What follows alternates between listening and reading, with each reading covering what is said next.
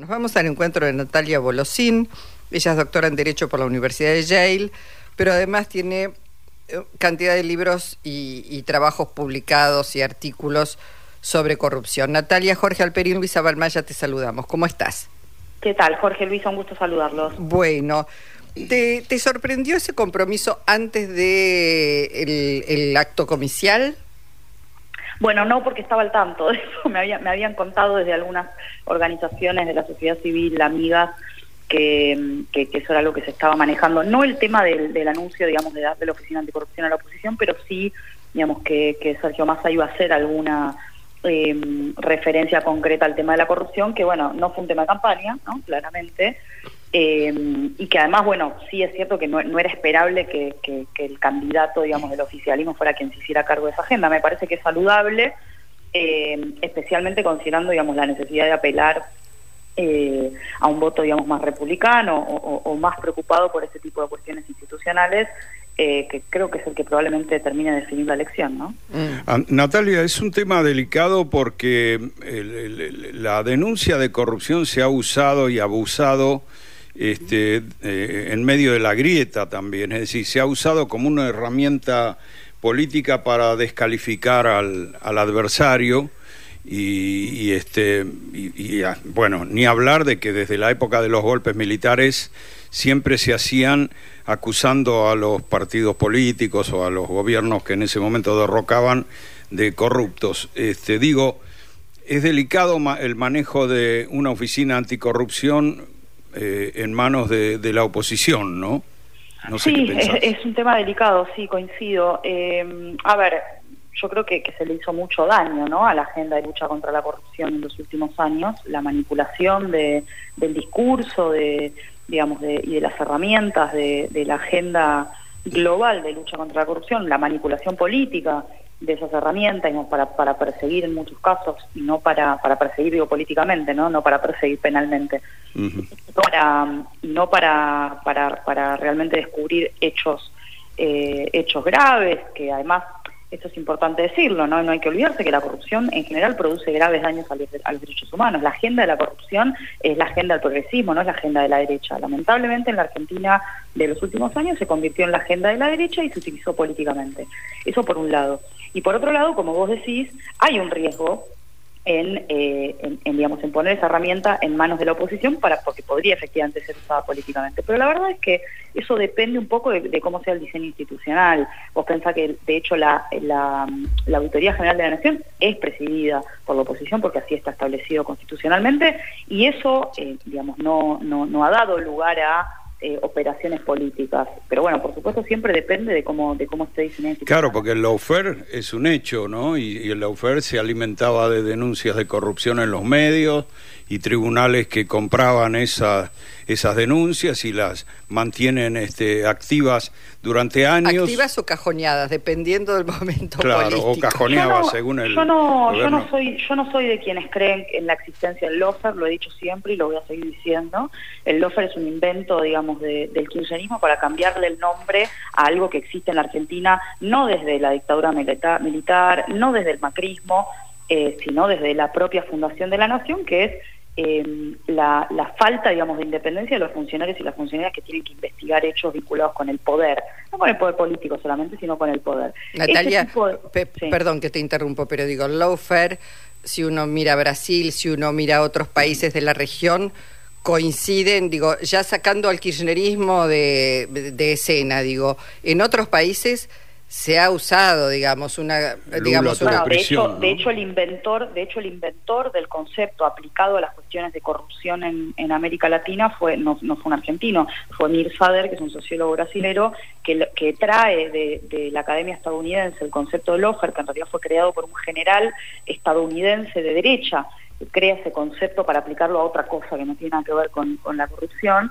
Emir Sader lo trae, trae ese concepto y lo aplica a, como venía diciendo, digamos, algo que existe en nuestros países desde siempre, que es la manipulación de, los mecanismos judiciales, a veces para perseguir, a veces para salvar, ¿no? Entonces, ¿qué, qué significa esto? Que por supuesto hay una arbitrariedad en, el uso, digamos, de, las herramientas judiciales en relación al poder. De nuevo, no el poder político solamente, también al poder económico, porque a veces no es el derecho penal, a veces es el foro comercial para proteger este, monopolios u otras cuestiones los poderes judiciales de países como la Argentina, desde la fundación de nuestro país, no desde el macrismo, no desde la dictadura militar, desde la fundación, digo, basta con ir a mirar el, la época de Juárez Selman, basta con ir a mirar los primeros presidentes de las primeras Cortes Supremas este, argentinas, bueno, siempre han sido manipulados para proteger al poder. ¿Cómo? Persiguiendo a otros o salvando, y a veces salvás inocentes, a veces salvás culpables, a veces perseguís inocentes y a veces perseguís culpables. Entonces, en lugar del lofer, me gusta más hablar de la falta de independencia de los organismos del Poder Judicial en, mm. jurisdiccionales, ¿no? Porque no solo el Poder Judicial, también son los fiscales, también son los organismos de control, que también, ¿no? Son cooptados por el poder para, de nuevo, para salvar y para perseguir. Porque digo, la Oficina Anticorrupción fue cooptada por el macrismo vía Laura Alonso para perseguir, muchas veces con herramientas ilegales, pero también fue cooptada por ejemplo, en la época de Julio Vitovelo durante, durante los últimos gobiernos peronistas, o en el, digamos, el mismo Félix Cruz durante el gobierno de Alberto Fernández, para salvar. Entonces, ¿qué hay que hacer? Y bueno, necesitamos, digamos, poderes judiciales y organismos de control que sean realmente independientes y que ni persigan ni salven salvo cuando lo, corresponda conforme a la ley. ¿Y lo crees posible? Porque Massa lo encuadra, Massa lo encuadra, dice, dentro, debe ser parte de un gobierno de unidad nacional, digamos, con determinadas preceptos acordados, ¿no? Entre oficialismo y oposición. Yo, yo, lo que yo haría con la Oficina Anticorrupción, lo, lo vengo diciendo hace mucho tiempo, es cerrarla. Eh, no, es una ironía ni una exageración, es lo que creo técnicamente que habría que hacer con ese organismo. Es un organismo que no sirve porque no es un organismo de control, nadie se controla a sí mismo y como decía recién hace un ratito Jorge, si vos pones un organismo que además tiene competencias penales, ojo, no es un organismo que hace diagnósticos preventivos, es un organismo que puede hacer denuncias, que puede investigar, eh, que puede perseguir, que puede querellar, entonces guarda, no es chiste. Yo lo que haría es o cerrarlo, digamos, o cerrarla la oficina y dejar de hacerle creer a la gente que estamos previniendo o persiguiendo la corrupción cuando en realidad no estamos haciendo nada con la corrupción en la Argentina.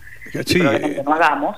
Yo creo que la otra opción, la otra opción, perdón, es quitarle las las eh, las este, competencias penales que tiene la Oficina Anticorrupción y que no debiera tener dejárselas a quien también las tiene, que es la Procuraduría de Investigaciones Administrativas, la PIA, que es un fiscal quien está a cargo y que tiene, digamos, toda una serie de controles y es elegido por concurso, etcétera, y dejar que el AUA sea un organismo, digamos, de consulta del Poder Ejecutivo para prevenir la corrupción, para hacer diagnósticos, para trabajar con la GN, con la CIGEN, con este, el ENRE, con otros organismos, digamos, de, control de la actividad estatal, pero con una mirada más preventiva que, que, de persecución penal, ¿no? No es un tema de fácil resolución, pensando que ya en 1890 este, el gobierno de Juárez Selman con tantas denuncias de corrupción, a pesar de lo que dice hoy la oposición, de que reivindica la Argentina de hace 100 años, este, la verdad, después, si reivindican la Argentina anterior al peronismo, este, tenemos que ir a la década infame con denuncia de negociados impresionantes. Digo, eh, no es tema fácil de erradicar de la vida política de un país, ¿no? Estoy completamente de acuerdo, completamente de acuerdo. Eh, yo creo que le hizo mucho daño a, bueno, a la, a la, agenda anticorrupción, por supuesto, pero le hizo, causó otros daños más graves. Este, la, esta idea que trajo a la Argentina eh, el bueno de Fernando Iglesias de que la culpa era del peronismo, es el peronismo estúpido y que la corrupción la inventó el peronismo, ¿no? Como vos bien decís, basta con leer un libro de historia de, de qué sé yo, tercer grado, cuarto grado del colegio primario para saber eh, que esto no es así y por eso es que es tan difícil de erradicar, porque en realidad la corrupción, como a mí me gusta decir copiando a, una académica estadounidense, la corrupción en realidad no es la enfermedad, es el síntoma de otra cosa, es el síntoma digamos, de, de, de impunidad, institucionales que están por debajo y que tienen que ver, bueno, con el, con la concentración del poder económico, con la concentración del poder político, con otras cuestiones que si no las toca, si no tocamos esas cosas, la corrupción no, no, va a cambiar ni con una ley de transparencia, ni con acceso a la información, y mucho menos con organismos de control, por más en manos de la oposición que puedan estar. Eh, ¿Expectativas para este domingo? Bueno, que gane masa, ¿no?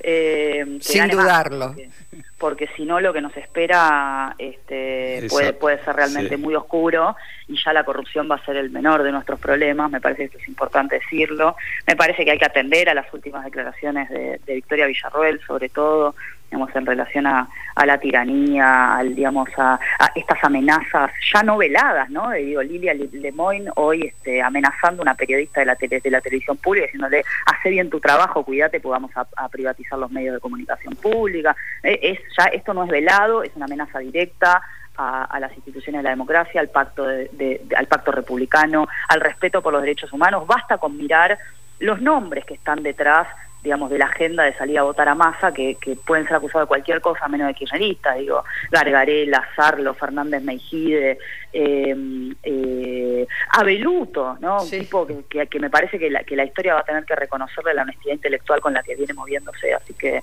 ojalá que la gente lo pueda ver y, el que tiene dudas, eh, bueno, que vote en blanco, ¿no? Que después pueda el día de mañana mirar a sus hijos y a sus hijas a los ojos y decirles, yo no fui parte de la destrucción del sistema democrático de la Argentina.